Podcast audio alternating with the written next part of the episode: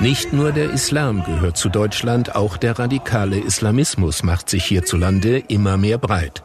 So demonstrieren in Essen kurz nach dem Überfall der Hamas Islamisten. Auf Fahnen das Glaubensbekenntnis. Der Überfall der Hamas ist eine Zeitenwende, auch für Deutschland. Plötzlich rücken Gruppen ins öffentliche Bewusstsein, die vorher nur Experten kannten. Gerade jetzt, wo Vorsicht und Differenzierung wichtig wären, sehen Islamisten in Deutschland ihre Chance gekommen. Sie instrumentalisieren den Schmerz, den viele Menschen aus der islamisch geprägten Welt wegen des Kriegs in Gaza empfinden. Sie hetzen gegen Israel und die Juden. Und sie wollen mehr. Ich sehe, dass ein immer stärker identitäres Religionsverständnis Raum nimmt und dass das nicht nur ein, ein radikales Randphänomen ist, sondern dass das auch in Teilen des muslimischen Mainstream herüberschwappt.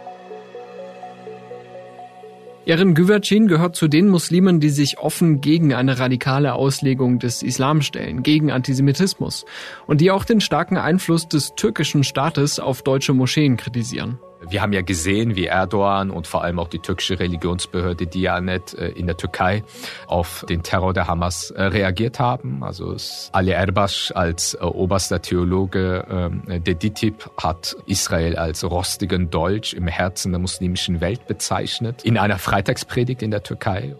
Wer sind die ideologischen Brandstifter in Deutschland? Wie gehen sie vor? Welche Antworten gibt es aus der muslimischen Gemeinschaft? Erin Güvercin legt sich mit den großen Verbänden an und kennt die neuen Prediger auf TikTok. Das alles gleich in unserem Gespräch.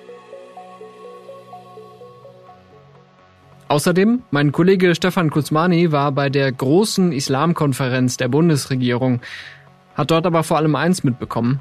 Eine Art Frontalunterricht. Wir gehen rein. Hier ist Stimmenfang, der Politikpodcast des Spiegel. Ich bin Marius Mestermann.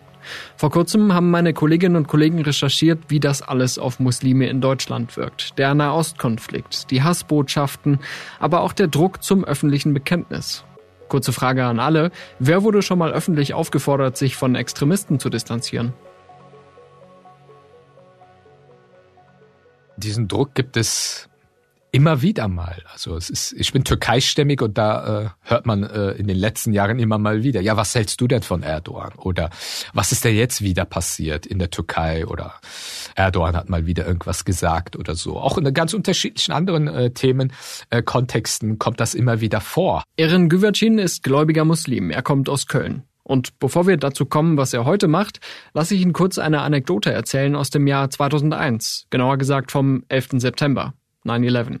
Äh, ich arbeitete in einer amerikanischen Firma als Werkstudent in den Semesterferien und, und wir haben quasi im Büro live mitverfolgt, was in Amerika passiert. Und ich war der einzige muslimische äh, Mitarbeiter in dieser Firma und, und die Bürokollegen haben dann äh, sofort auf mich geguckt und gesagt, äh, was ist da passiert? Wie kann so etwas passieren? Warum machen Muslime so etwas? Man ist natürlich gerade als junger Mensch auf im ersten Moment, äh, warum bin ich jetzt irgendwie Sprecher aller Muslime oder Sprecher des Islam? Ob man will oder nicht, wird man in diese Rolle Sprecher der Türken, Sprecher der Muslime, Sprecher des Islams irgendwie hineingedrückt. Keine schöne Situation. Mir ist sowas als christlich sozialisiertem Deutschen noch nicht passiert, aber vielleicht ist das ja nur ein Zufall. Ihren Güvercin sah in dieser Rolle aber auch eine Chance. Offensichtlich gab es ein Redebedürfnis.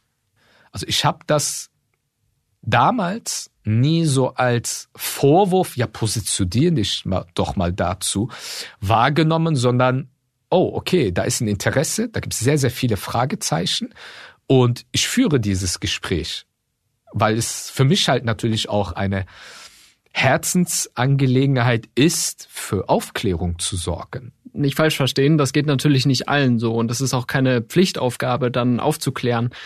Güvercin sagt auch, das sei anstrengend gewesen, weil da auf der anderen Seite das Wissen gefehlt habe. viele Menschen, die dich mit diesen Fragen konfrontieren, haben in ihrem persönlichen Umfeld keinen muslimischen Freund oder Bekannten. Also man muss mit dem ABC schon anfangen. So nach dem Motto, im Koran steht jetzt nicht, du sollst jetzt eine Boeing äh, kapern und ins World Trade Center fliegen. Oder der Prophet hat jetzt nicht gesagt, töte jeden Ungläubigen, den du findest oder was auch immer. Also es ist anstrengend, ja, es ist frustrierend, kann es sein, ja.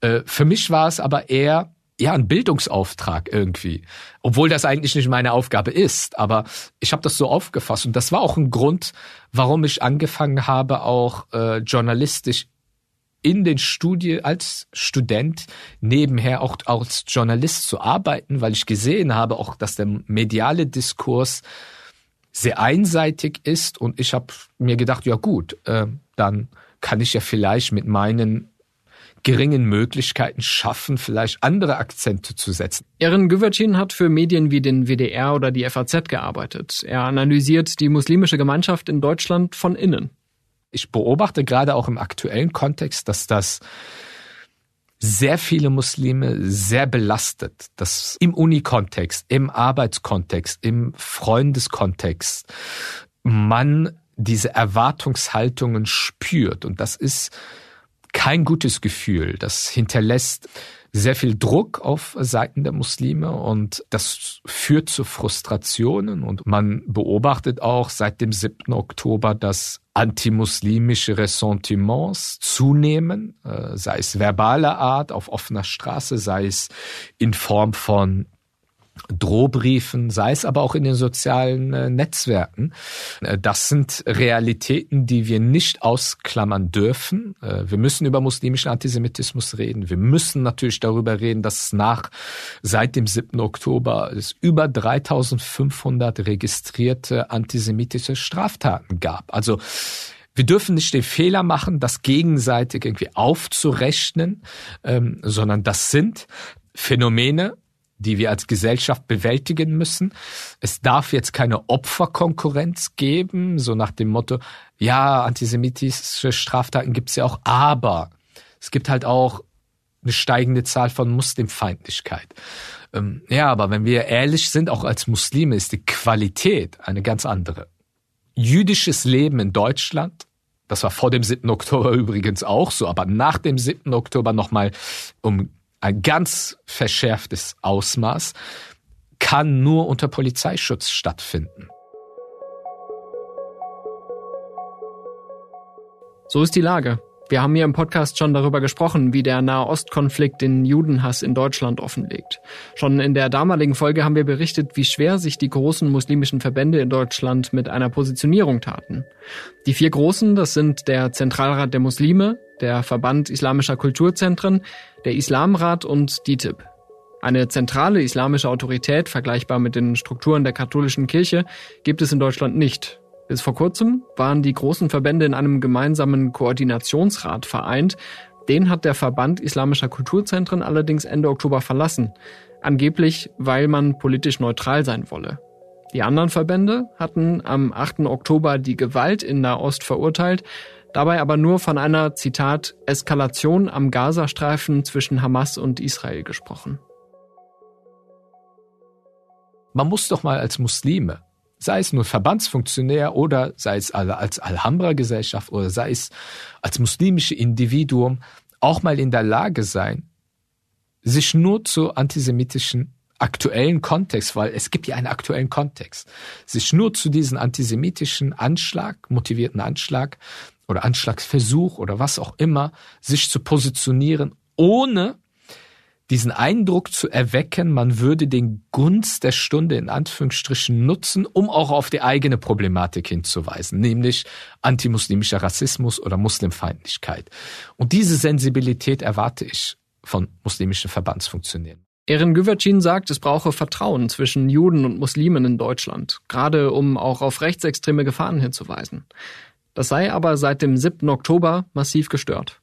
Und da haben wir, glaube ich, als Muslime insgesamt, als muslimische Community eine Bringschuld. Nicht in Form von jeder muss sich öffentlich distanzieren, sondern für uns als Muslime insgesamt muss die Sicherheit von Jüdinnen und Juden in Deutschland genauso wichtig sein wie unsere Sicherheit als Musliminnen und Muslime. Und ich glaube, das äh, ist die Einstellung, die wir pflegen müssen und die wir auch, auch öffentlich diese Einstellung unmissverständlich kommunizieren müssen.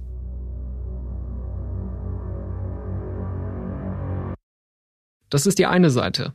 Andererseits zeigen Studien seit Jahren, dass antisemitische Einstellungen unter Muslimen in Deutschland überdurchschnittlich stark verbreitet sind. Kleiner Hinweis, das gilt auch für AfD-Anhänger, aber das ist was für eine andere Folge. Allerdings könnte die Datenlage besser sein. Es lassen sich kaum allgemeine Erklärungen ableiten.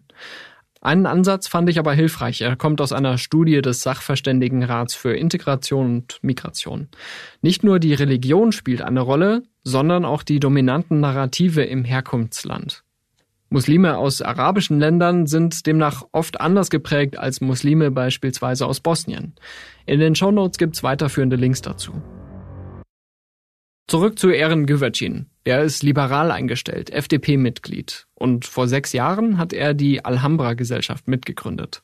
Das ist ein Verein deutscher Muslime, wo wir versuchen, über ganz unterschiedliche Formate ähm, einerseits den innermuslimischen Diskurs in Gang zu bringen, innermuslimische Debatten anzustoßen, aber auf der anderen Seite auch muslimische Perspektiven auf gesamtgesellschaftliche Themen auch sichtbarer zu machen. Sie sind jetzt seit einigen Jahren in der Öffentlichkeit, positionieren sich auch als Muslim. Sie sagen, Sie sind selbst auch gläubig und, und engagieren sich dementsprechend. Wäre Ihr Leben einfacher, wenn Sie das nicht tun würden, sich so in die Öffentlichkeit zu stellen? Das hat natürlich äh, Schattenseiten, wenn man sich öffentlich zu bestimmten Themen positioniert, gerade auch als äh, deutscher Muslim, als gläubiger Muslim.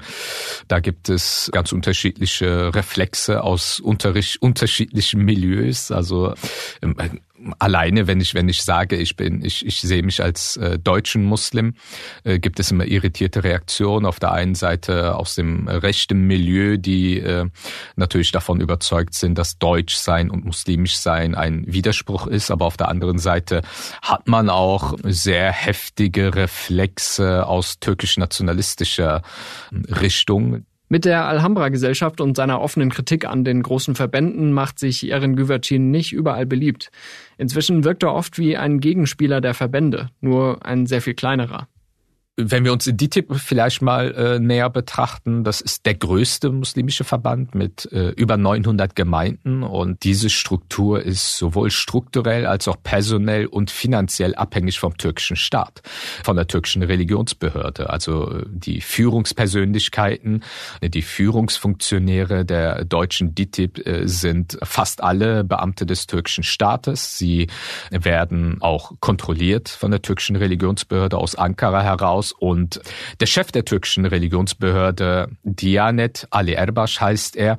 Er ist auch das religiöse Oberhaupt der deutschen DITIB. Also es gibt ganz vielfältige Abhängigkeiten und das führt natürlich dazu, dass DITIB in Deutschland nicht wirklich frei agieren kann, sondern abhängig ist auch von der politischen Ausrichtung von Ankara. Vor kurzem war Erdogan ja zu Besuch in Berlin und im Anschluss teilte die Bundesregierung dann mit, man wolle die Ausbildung von Imamen stärker nach Deutschland verlagern. Solche Bemühungen gibt es schon seit Jahren. Unklar ist aber zum Beispiel noch, wer die Prediger dann wie ausbildet und wer sie bezahlt, wenn es keine türkischen Beamten mehr sind. Und ob das den Einfluss der türkischen Ideologen wirklich einschränkt. Ich verlinke ein paar Infos dazu in den Show Notes.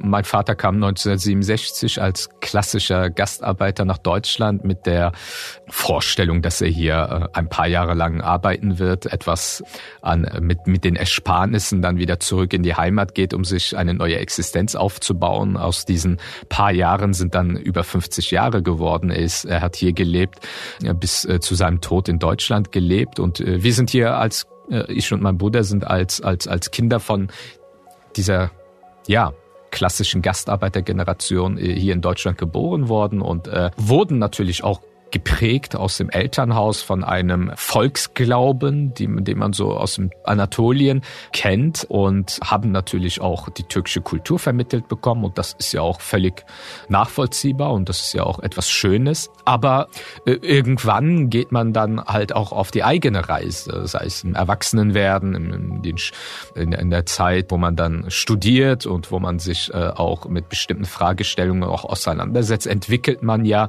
auch ein eigenes Verständnis äh, seiner Religion.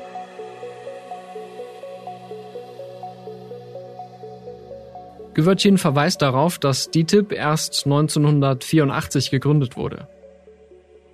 Ich glaube, das war eine Zäsur, weil die damalige deutsche Politik immer noch glaubte, dass die große Gruppe der türkeistämmigen Muslime Gastarbeiter sind obwohl sie schon weit über 20 Jahre im Land äh, gelebt haben, obwohl die Kinder hier auf die Welt gekommen sind, hat man, ähm, war man immer noch verhaftet in diesem Verständnis, ja, das sind Gastarbeiter und das sind im Grunde genommen nicht unsere Muslime, um die wir uns als äh, deutscher Staat kümmern müssen, sondern DITIB wurde dann 1984 gegründet und der deutsche Staat war relativ glücklich darüber, dass die DITIB eine Struktur war, die kontrolliert wurde vom türkischen Staat, weil ähm, man äh, es herrschte bis weit in die 90er Jahre das Verständnis vor, dass das türkische Muslime sind, dass das äh, äh, idealerweise der türkische Staat sich um diese Muslime kümmern äh, sollte und die deutsche Politik war gar nicht überhaupt willens, sich um diese Muslime selber zu kümmern. Einige Jahrzehnte später sieht die Lage so aus. In Deutschland leben mehr als fünf Millionen Musliminnen und Muslime, zweieinhalb Millionen davon haben Wurzeln in der Türkei. 80 Prozent sind gläubig, fast 40 Prozent beten täglich. So steht es in einer Studie des Bundesamtes für Migration und Flüchtlinge. Es gibt nicht die muslimische Community. Wir haben äh, eine äh, sehr heterogene muslimische Community und die muslimischen Verbände, die ja immer wieder im Zentrum der Diskurse rund um Muslime und Islam stehen, repräsentieren nur einen Bruchteil der muslimischen Community. Einige gehen davon aus, dass sie äh, etwa 20 Prozent der muslimischen Community in Deutschland repräsentieren. Aber selbst diese Zahl ist sehr schwierig zu verifizieren, weil es anders als äh, bei den Kirchen nicht so diese klare Mitgliederstruktur gibt. Und auch die Verbände sind sehr intransparent, was ihre wirklichen Mitgliederzahlen angeht, weil sie natürlich auch äh, sich größer äh, präsentieren wollen, als sie in Realität äh, sind, weil äh, viele Muslime gehen zum Beispiel zu den Freitagsgebeten in eine, in irgendeine Moschee der muslimischen Verbände, weil das Freitagsgebet das das wichtigste Gebet der Woche ist. Aber nur ein Bruchteil der Menschen, die wirklich zu den Freitagsgebeten gehen, sind auch Mitglied in einer der größeren muslimischen Verbände. In den vergangenen 10, 15 Jahren sei die Vielfalt muslimischer Organisationen gewachsen, sagt Erin Güvercin. Er ist ja selbst dafür mitverantwortlich. Nicht die Religionslehre stehe im Vordergrund, sondern beispielsweise soziale Arbeit, Jugendarbeit, politische Bildung. Güvercin selbst leitet ein Projekt namens Muslim Debate 2.0, das auch vom Bundesinnenministerium gefördert wird. Es soll den Dialog zwischen Muslimen, aber auch mit anderen Religionsgemeinschaften und der Mehrheitsgesellschaft beleben. Dazu gehört, sich von Ideologen abzugrenzen. Wir haben ja gesehen, wie Erdogan und vor allem auch die türkische Religionsbehörde Diyanet äh, in der Türkei auf äh, den Terror der Hamas äh, reagiert haben. Also ähm, Ali Erbash als oberster Theologe ähm, der DITIB hat ähm, Israel als rostigen Dolch im Herzen der muslimischen Welt bezeichnet. In einer Freitagspredigt in der Türkei. Und Erdogan hat negiert, dass die Hamas eine Terrororganisation ist, sondern das ist eine Widerstandsbewegung, das sind Glaubenskämpfer. Also all diese jene, äh, diese, diese Äußerungen aus der Türkei äh, führen natürlich dazu, dass die DITIB hier natürlich äh, sich nicht klar positionieren kann. Aber bekommen Sie mit, dass diese Äußerungen hier auch von muslimischen Gemeindemitgliedern so abgenickt werden? Also dass sie sagen, ja, das stimmt ja eigentlich? Ja, leider. Also äh, das, was der 7. Oktober uns, glaube ich, ähm, nochmal deutlich gemacht hat, ist, wenn es um Israel geht, dann gibt es eine gewisse Anschlussfähigkeit zu antisemitischen Haltungen, zu Verschwörungsideologien. Güvercin nennt als Beispiel die IGMG, die der Verfassungsschutz in seinen Berichten über Islamismus auch aufführt. Ihr Ziel ist eine, Zitat, gerechte Ordnung anstelle der westlichen Zivilisation und diese Ordnung soll sich ausschließlich an islamischen Grundsätzen ausrichten. Gründungsfigur der islamischen Gemeinschaft Milli Görüş ist der verstorbene Necmettin Erbakan. Und Necmettin Erbakan hm, hat die Milli Görüş-Bewegung in der Türkei gegründet, war lange Jahre auch die politische Figur, Führungsfigur des politischen Islam in der Türkei. Und er wird immer noch sehr verehrt bei der IGMG hier in Deutschland. Jedes Jahr zu seinem Todestag finden Gedenkveranstaltungen in IGMG-Gemeinden äh, über Erbakan statt. Und äh, eine zentrale Säule seiner Ideologie war der Antisemitismus und vor allem halt auch Israel-Hass. Von daher findet man halt leider keine kritische Auseinandersetzung mit der eigenen ideologischen äh, Hintergründe innerhalb dieses Verbandes. In den 2000er und 2010er Jahren hätten junge Mitglieder versucht, das zu ändern, sagt Güvercin. Aber spätestens mit dem Amtsantritt von Recep Tayyip Erdogan kehrte sich das um. Der türkische Präsident war 2014 noch eine Art Hoffnungsträger für liberale Reformen, dann aber zunehmend autoritär gegenüber der Opposition, der Presse, Minderheiten. Erdogan lenkte die Türkei immer weiter hin zum politischen Islam. Und das hat auch Auswirkungen auf die türkische Diaspora in Deutschland gehabt. Wir haben gesehen, wie immer mehr junge türkeistämmige Menschen, die im Grunde genommen schon in der zweiten oder sogar dritte Generation in Deutschland lebten, auf einmal aufgrund dieses Einflusses dieser aggressiven Diaspora-Politik türkisch-nationalistische ideologische Haltungen an den Tag gelegt haben. Das haben wir äh, beobachtet und dem wollten wir halt auch etwas entgegensetzen. Äh, was heißt es, als Muslim in Deutschland zu leben? Wie kann ein deutsch-muslimisches Selbstverständnis aussehen? Diese Fragestellungen waren für uns äh, von zentraler Bedeutung und deswegen haben wir uns auch wirklich organisiert. Wenn es doch nur ein Forum für solche Fragen gäbe, organisiert von der Bundesregierung unter Beteiligung diverser muslimischer Stimmen? Herzlich willkommen hier im Bundesinnenministerium. Ich freue mich sehr, dass Sie heute an der Deutschen Islamkonferenz teilnehmen. Stimmt, da war ja was. Vergangene Woche Nancy Faeser am Mikrofon. Und wir müssen anerkennen, dass wir in Deutschland ein Problem mit Antisemitismus haben, der auch von Muslimen ausgeht. Dem müssen wir uns alle gemeinsam als Demokratinnen und Demokraten entschieden entgegenstellen. Diese Verantwortung haben wir alle. Das heißt, es ist auch an den islamischen Gemeinschaften und Verbänden in Deutschland, sich laut und deutlich gegen Antisemitismus auszusprechen und den Terrorismus zu verurteilen. In den Freitagsgebeten, in den Gemeinden, auf Veranstaltungen oder auch auf den eigenen Social-Media-Kanälen. Meine Erwartung äh, war, aber die war womöglich naiv, dass dort verschiedene Akteure des Islam in Deutschland miteinander und auch mit dem einladenden Staat diskutieren über die Probleme, die es äh, womöglich gibt, über, über die gegenseitigen Wünsche, dass es eine konstruktive, lebendige Debatte gibt, wie man das eben auf so einer Konferenz vielleicht erwarten würde, ja. Soweit die Erwartungen meines Kollegen Stefan Kuzmani, Autor der Spiegel-Chefredaktion. Er war vergangene Woche bei dieser Islamkonferenz, die sich eigentlich um das Thema Muslimfeindlichkeit drehen sollte. Nach dem Hamas-Terror wurde allerdings die Tagesordnung ergänzt um die Bekämpfung von Antisemitismus. Da gibt es sicher Leute, die äh, mir da widersprechen würden. Ich würde aber sagen, so wie es da diskutiert wurde, also hat ganz klar dann das Thema Antisemitismus diese Veranstaltung dominiert.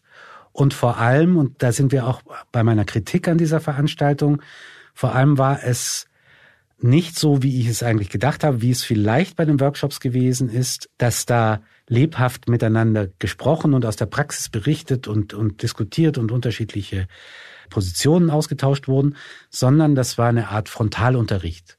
Da stand die Bundesinnenministerin und also hat, wie man das jetzt eben heutzutage so macht, natürlich und aus mit Überzeugung, und das ist ja auch meine Überzeugung, äh, verurteilt diesen Terroranschlag der Hamas und dann aber auch diese Formel, die man jetzt immer verwendet, äh, dass man dann aber kein Aber, sondern ein Und, nämlich und man äh, bedauert auch die zivilen Opfer jetzt der israelischen Militäraktion äh, im Gazastreifen.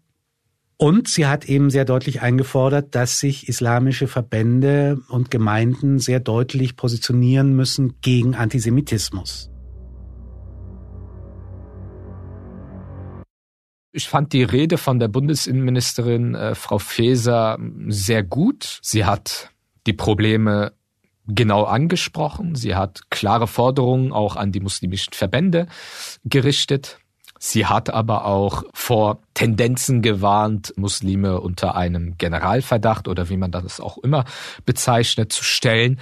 Das fand ich sehr gelungen, aber die Fachtagung insgesamt fand ich eher unglücklich, weil wenn wir uns die einzelnen Podien uns anschauen, da waren sehr viele Politiker auf den Podien. Es war ja eine Fachtagung über eineinhalb Tage. Es ging um Muslimfeindlichkeit, es ging um Antisemitismus. Das Oberthema war gesellschaftlicher Zusammenhalt. Aber auf den Podien waren vor allem Politiker, vor allem Akademiker, vor allem Behördenvertreter und ich glaube nur ein oder zwei muslimische Personen. Ähm, das ist für eine zweitägige Fachtagung etwas mager, äh, zumal das eine Islamkonferenz ist. Aber das BMI hat sich da eher für einen, für den einfacheren Weg entschieden und ähm, das fand ich etwas enttäuschend. Ich stelle es mir auch durchaus lebhaft vor, wenn Sie jetzt zum Beispiel da auf dem Podium sitzen mit jemandem von der DTIP. Wurden Sie gar nicht gefragt oder? Ähm, nein, ich glaube, es gibt Berührungsängste. Es gibt, äh, glaube ich, auf Seiten des BMIs natürlich gewisse Befürchtungen. Okay, das könnte außer Kontrolle gar geraten, das könnte ausarten. Aber ich glaube, man sollte den Muslimen schon zutrauen, dass sie in der Lage sind, ähm, zivilisiert zu debattieren. Also es ist vielleicht auch so der komische politische Blick vielleicht auf die Muslime. Ähm, Muslime sind schon in der Lage, in der Sache zu streiten, ohne über sich herzufallen, um es mal vielleicht ein bisschen so salopp zu formulieren. Aber auf der anderen Seite ist, ist halt erfahrungsgemäß aber auch leider Realität, dass gerade Vertreter muslimischer Verbände solche Podien dann auch meiden. Ganz offensichtlich hat man das gescheut, ja. Und ich frage mich aber, warum? Weil dann wird's doch erst interessant. Denn da einfach nur zu den Leuten zu predigen, die waren ja auch teilweise, also die Diskussionen wurden dann schon auch aufgemacht für Fragen aus dem Publikum, aber da haben sich dann vielleicht mal zwei Leute gemeldet oder so und dann hat schon irgendeiner, da waren auch viele Leute aus dem Ministerium da und äh, von irgendwelchen Dienststellen und ich glaube, es war einer von denen, aber das konnte ich nicht genau sehen, weil ich ganz hinten saß. Aber es hat also nach der zweiten Frage oder so, hat schon einer sich gemeldet, aber wir sind so spät dran, Mittagessen und so. Und dann ist man dann da, hat man das auch schon wieder beendet und ist zum warmen Buffet rausgegangen. Also, aber es haben schon auch Leute geäußert, also es äh, war zum Beispiel sehr eindrücklich eine Vertreterin der türkischen Gemeinde Deutschland, die dann gesagt hat, ja, sie fordern hier immer von uns ein, dass wir uns gegen Antisemitismus und gegen Terror bekennen. Aber wir haben das äh, sehr früh getan, haben da Erklärungen rausgegeben und wir werden aber trotzdem angefeindet jetzt als Muslime und stehen trotzdem unter Generalverdacht. Und dieses Gefühl, dass man eben eigentlich tun kann, was man will, aber man gehört trotzdem nicht richtig dazu, man steht trotzdem immer unter Verdacht, das ist ja, das ist ja nicht jetzt erst seit dem 7. Oktober so, das ist, glaube ich, deswegen noch viel schlimmer geworden. Das ist eben Jüdinnen und Juden in Deutschland fühlen sich unsicherer jetzt, äh, weil sie Angst haben müssen, ob sie ihre Kinder noch zur Schule schicken können und und und auf der anderen Seite Muslime und Musliminnen fühlen sich unsicher, weil sie weil sie in einen Topf geworfen werden mit einer Terrororganisation, mit der sie gar nichts am Hut haben. Zwei Wochen vorher war ich beim Bundespräsidenten, der so einen runden Tisch gemacht hat äh, für Leute, die sich für ein friedliches Zusammenleben äh, engagieren. Äh, und auch da kam das zur Sprache. Also so ein Imam, wenn der predigt, der kann predigen, was er will, der erreicht, wie viele Leute sind in so einer Moschee? 300 Leute, wenn er Glück hat. So. Aber die eigentliche Indoktrinierung äh, und Desinformation, die findet mittlerweile im Internet statt. Die findet auf TikTok statt, auf in kurzen Videos. Äh, darüber wurde dann auch gesprochen, aber, aber eben auch eher so als einigermaßen hilflose Diagnose. Denn das sind die Medien, die eben vor allem junge Leute erreichen, auch Menschen erreichen, die vielleicht jetzt sich nicht die Mühe machen, irgendeinen Bericht durchzulesen oder, oder irgendwelchen vertrauenswürdigen Nachrichtenquellen ja ihre Zeit zu schenken, sondern die werden halt mit Clips quasi befeuert und eben auch mit Desinformationen und, und, und emotionalisiert. Und diese Leute zu erreichen, das sind die Leute, die auf die Sonnenallee gehen und, und dort Tod allen Juden wünschen. Und das ist, das ist das eigentliche Problem, die zu erreichen. Wie, das hat diese Konferenz jetzt aber nicht wirklich gezeigt.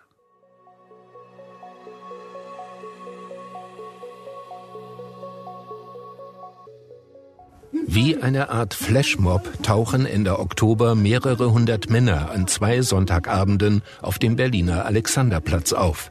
Es geht um Palästina und die Vernichtung Israels. Via TikTok läuft ein Livestream. Die Kollegen von Spiegel TV haben in den vergangenen Wochen zu den Machenschaften der Islamisten in Deutschland recherchiert. Dafür haben sie auch den Autor und Psychologen Ahmad Mansour befragt, der sich mit der Bekämpfung von Islamismus und Antisemitismus auskennt.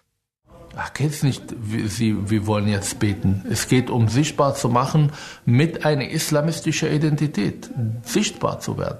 Es geht um Machtdemonstration. Es geht um Anspruch, sichtbarer in dieser Gesellschaft mit dieser islamistischen Agenda zu sein. Und übrigens mit Erfolg. Redner ist Ahmad Tamim, 39, von der Generation Islam. Ziel der Truppe das Kalifat und die Scharia. Die Bundesrepublik und alle anderen demokratischen Staaten sollen vernichtet werden. Wollen wir Muslime das Unrecht in Palästin also beenden, müssen wir uns dieser Vasallenherrschaften entledigen. Sie sind es nämlich, die das Staatsgebilde Israel beschützen und fördern. So klingt das dann auf der Bühne. Anderes Beispiel aus Berlin. Ein TikTok-Influencer mit 600.000 Followern hat zu einem Schweigemarsch aufgerufen. Statt Friedensbotschaften hört man aus der Menge Hetze gegen Israel und Nazi-Vergleiche. Bruder, sag, was du willst. Noch schlimmer kann nicht werden. Sag deine Meinung, ist scheißegal. Die sollen uns vergasen wie die Juden damals. Ja, hast du recht. Weißt du? Holocaust 2.0. Ja. Wir fühlen auch bedroht hier in Deutschland. Auf Nachfragen reagieren die meisten nicht oder hysterisch. Verurteilen Sie den Überfall? Ihr seid Betrüger, geht ihr weg! Den Überfall Israel! Nein, Scheiß Betrüger, Alter! Seit 1945 die, die Hamas hat, Aber die Hamas hat doch die Leute überfallen in Israel. Scheiß auf Israel, Alter! Deutsche Medien lügen! Deutsche Medien lügen! Deutsche Medien lügen! Deutsche Medien lügen! Kein Wort mit den Medien reden! Keiner! Das sind Menschen, die ihre Informationen einseitig beziehen, meistens aus TikTok und Instagram. Sie sehen nur Israel als Aggressor und die Palästinenser als Opfer. Und wenn sie dann andere Bilder sehen, zum Beispiel die Grauertaten, der barbarische Angriff von Hamas am 7. Oktober, dann entsteht eine Art von kognitiver Dissonanz. Mein Weltbild wird angegriffen und wer ist der Verursacher? Die Medien. Der Film von Spiegel TV dreht sich auch um die militante islamistische Szene und den Umgang mit sogenannten Gefährdern. Außerdem haben die Kollegen mehrere Razzien der Polizei begleitet, unter anderem die gegen das Islamische Zentrum Hamburg, auch bekannt als Blaue Moschee. Den Behörden gilt der Verein als bedeutendes Propagandazentrum des iranischen Regimes. Ich kann den ganzen Film sehr empfehlen, Link in den Show Notes.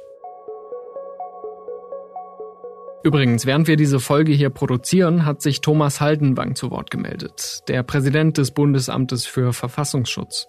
Und er warnte vor der akuten Gefahr islamistischer Anschläge in Deutschland. Das Risiko habe eine neue Qualität erreicht, sagte er.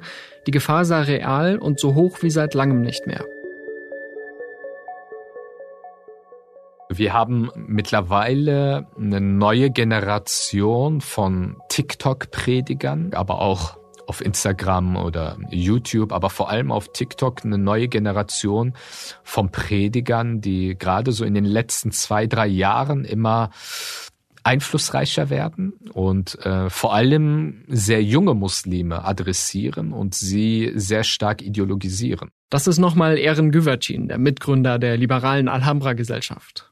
Das haben wir auch ganz besonders nach dem 7. Oktober gemerkt, wo ganz unterschiedliche islamistische Akteure einerseits so Akteure oder Plattformen wie Generation Islam, Realität Islam und Muslim Interaktiv. Das ist, das sind drei Plattformen, die relativ an Reichweite gewonnen haben in den letzten Jahren, die der ähm, islamistischen Kalifatsbewegung Hizb Tahrir zuzuordnen sind. Sie äh, verstecken das nicht großartig. Und diese Hizb Tahrir ist eigentlich äh, seit 2003 mit einem Betätigungsverbot belegt, damals von Otto Schiele, dem damaligen Innenminister. Aber trotz dieses Betätigungsverbots ist die Hizb Tahrir heute wirksamer und einflussreicher denn je. Und das lässt sich an den Nachfolgeplattformen erkennen, die Erin Güvercin erwähnt. Ihre Namen tauchen in Berichten des Verfassungsschutzes auf. Zitat Einige Gruppierungen wenden sich ausschließlich an die muslimische Bevölkerung mit dem Ziel der Polarisierung zur Gewinnung von Anhängern. Und weiter, Zitat, in Veröffentlichungen in sozialen Netzwerken behaupten sie eine staatlich gesteuerte Islamfeindlichkeit und sehen in der deutschen Integrationspolitik eine Art Assimilationsterror. Die Gruppe Realität Islam beispielsweise, die setzt Israel immer nur in Anführungszeichen, als sei es kein legitimierter Staat. Oft ist dann auch von uns Muslimen, wir Muslime, die Rede, von einer Bewahrung der islamischen Identität. In einem Aufruf an alle Muslime warnt die Gruppe vor dem Zorn Allahs, wenn man nicht bedingungslos Partei für die Palästinenser ergreife. In einem anderen Post der Gruppe Generation Islam wird Israel als Zitat der wahre Aggressor bezeichnet, und der Hamas-Terror wird relativiert. Solche Posts bekommen dann auch schon mal mehrere tausend Likes. Wir haben das vor einigen Wochen in Essen gesehen, die Demonstration, wo es die Fahnen des Kalifats gab und, und wo eine der Hauptfiguren der Isbutarir-Bewegung in Deutschland dort eine, ja, in deutscher Sprache eine Hetzrede gehalten hat und dort äh, haben, hat die Isbutarir-Bewegung es geschafft, drei, viertausend Menschen zu mobilisieren und äh, solche ähnliche Aktionen gab es immer mal wieder in Essen ist das so im Mainstream sozusagen angekommen, weil es nach dem 7. Oktober natürlich eine ganz andere Aufmerksamkeit da war. Aber vor einigen Monaten gab es eine ähnlich große Demonstration dieser Hizb bewegung auch in Hamburg. Anlass war damals äh, diese Koranverbrennungen in, in Schweden, die viele Muslime irgendwie emotionalisiert haben. Und auch dort haben sie vier bis 5.000 Menschen mobilisiert. Gewürcin sagt, die Islamisten nutzten jeden emotionalen Aufreger für ihre Zwecke, seien es Debatten über Kopftuchverbote oder eben den Nahostkonflikt. Sie bedienen sich Elemente auch der Jugendkultur. Sie bedienen sich auch Elemente, wie man das auch bei der identitären Bewegung sehen kann. Sie sind äh, viel geschickter und deswegen sind sie auch viel wirkungsvoller als die salafistischen Akteure aus den Anfang der 2000er Jahre, weil die waren auf eine gewisse Art und Weise strahlte auch ein Pierre Vogel damals eine gewisse Exotik aus, aber er war aus der Zeit gefallen. Also er hat nur einen er hat viel weniger Leute irgendwie ähm, angesprochen als die jungen Leute, die ich heute sehe, diese Predigerfiguren. Es gibt einen Predigerfigur, der enorm in den letzten zwei, drei Jahren eine Reichweite gewonnen hat, der MMA macht. Und MMA ist die Trendsportart unter jungen Menschen. Äh, sie kommen aus Elementen, wenn man, wenn, wenn Sie sich die Social Media Plattform der Hizb Bewegung sich anschauen. Das sind gut gemachte Videos mit Sportautos, mit coolen Klamotten. Die sind alle durchtrainiert. Die haben so ein, so ein Coolness-Faktor, die ein Pierre Vogel und die ganzen salafistischen seltsamen Figuren, die es Anfang der 2000er Jahre gab, die können da gar nicht mehr mithalten. Also die sind viel modischer, viel stylischer und haben eine ganz andere Attraktivität auf junge Muslime. In diesem Umfeld kommt es dann auch vor, dass eine Clangröße wie Arafat Abu Chaka aus Berlin zum Online-Prediger wird. Also wenn man seine TikTok-Livestreams sich anschaut, dann zitiert er hier mal ein Hadith vom Propheten, eine, eine, eine Aussage vom Propheten oder im Koran heißt so und so und äh, also er tritt auch mit diesem Gestus, als ob er irgendwie ein Prediger wäre und in Kombination mit diesen salafistischen Predigern hat das Einfluss auf junge Muslime. Eine der Lebensadern des Islamismus ist das Narrativ, dass die nicht-muslimische Mehrheitsgesellschaft Muslimen und Muslimen hasse. Und andersherum lebt Islamfeindlichkeit von dem Narrativ, jeder Nicht-Muslim ist ein Islamhasser. Das sagte die Grünen-Politikerin Lamia Kador im Bundestag. Sie versteht sich auch als liberale muslimische Stimme. Also das heißt, es gibt eine Wechselbewirkung zwischen Islamismus und Islamfeindlichkeit. Diese Strategie des Islamismus müssen wir durchkreuzen. Ich habe Erin Güvercin gefragt, ob er diese Befürchtung teilt. Absolut. Also gerade diese Plattform der Hizb Tahrir, äh, sie zeichnen ein erschreckendes Bild, indem sie ähm, gerade jungen Muslimen suggerieren, du kannst in Deutschland deine Religion nicht frei leben. Also die deutsche Gesellschaft, die deutsche Politik, die, die deutschen Medien führen einen Kampf gegen die Muslime und sie werden erst dann zufrieden sein mit uns Muslimen, wenn wir unsere Religion völlig aufgeben oder zumindest inhaltlich ausgehöhlt haben. Und sie suggerieren, dass sie als äh, islamistische Akteure oder Prediger, sie stehen für den wahren Islam. Sie sind die einzigen, die klar Haltung zeigen, die den Mut haben, auch keine Zugeständnisse zu machen. Sie instrumentalisieren auch auf eine sehr geschickte Art und Weise natürlich auch real existierende Diskriminierungserfahrungen, die Muslime nun mal auch erleben. Güvercin leitet daraus ein Prinzip ab, das ich überzeugend finde. Wo immer Antisemitismus oder andere hasserfüllte Botschaften die Runde machen, muss man hinschauen und widersprechen.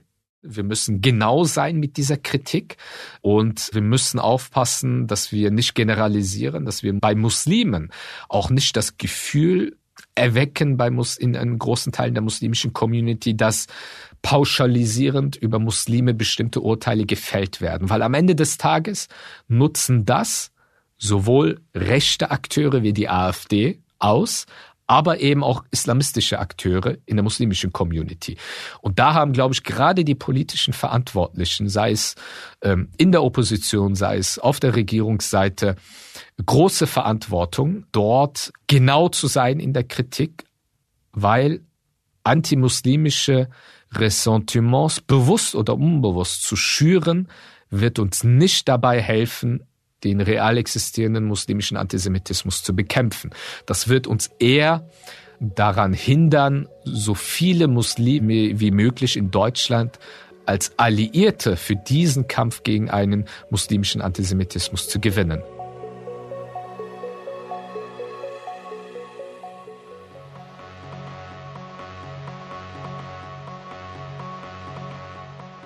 Das war Stimmenfang, der Politik-Podcast des Spiegel. Wir freuen uns über eine Bewertung bei Spotify, Apple Podcasts und Co.